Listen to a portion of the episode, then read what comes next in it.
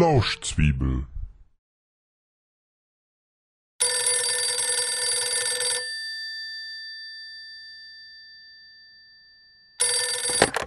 Das Böse. Wie bitte wer? Bin ich da nicht richtig beim Borstel? Die Borstels haben früher hier gewohnt. Jetzt wohne ich hier. Das Böse.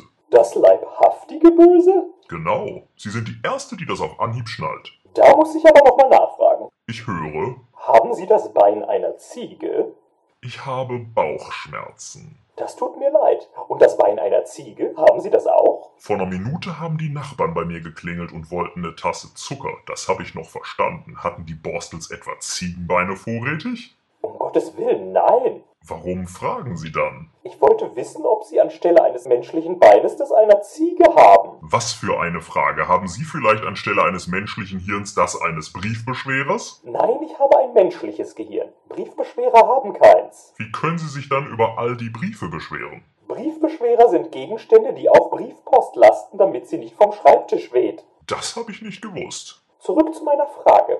Nein, nein, ich habe nicht das Bein einer Ziege anstelle eines menschlichen Beines. Ich frage aufgrund des... Biblischen Sinnbildes des Bösen. Ist schon klar. Sie haben also verstanden, dass ich gern wüsste, ob Sie der Teufel sind. Naja, ich bin ja nicht das leibhaftige Blöde. Nein, nein, Sie sind das Böse. Exakt. Und der Teufel? Der bin ich nicht. So. Den gibt es doch gar nicht. Glauben Sie etwa an Himmel und Hölle? Ich singe im Kirchenchor. Das tut mir leid. Aber wenn Sie das leibhaftige Böse sind, wie habe ich Sie mir denn dann vorzustellen? Sagen Sie, läuft das jetzt etwa auf so eine Art Telefonsex hinaus? Wie bitte? Ich nehme Sie doch nur auf den Arm. Also Arme haben Sie schon mal. Das ist doch schon mal ein Anfang. Das würde ich so nicht sagen.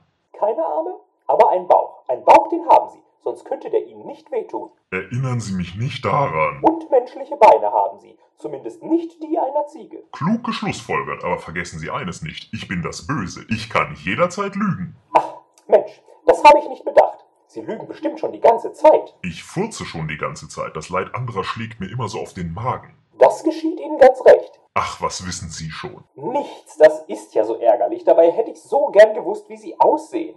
Haben Sie vielleicht ein Foto von sich im Internet, ein Facebook-Profil vielleicht? Ich habe viele Gesichter. Ach ja, das sagt man sich ja. Zum Beispiel? Zum Beispiel das Ihrige.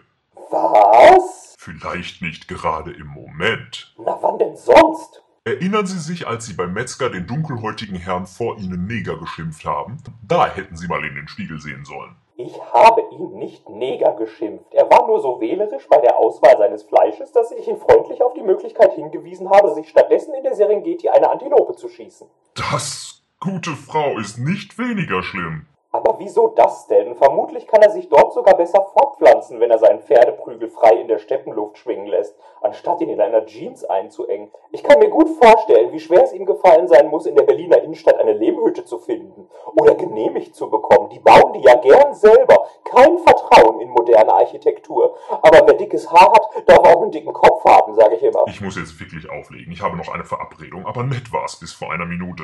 Ja, das war's. Mit wem trifft sich denn das Böse zu so später Stunde? Mit dem Schicksal. Oh, natürlich. Da hätte ich auch selbst drauf kommen können.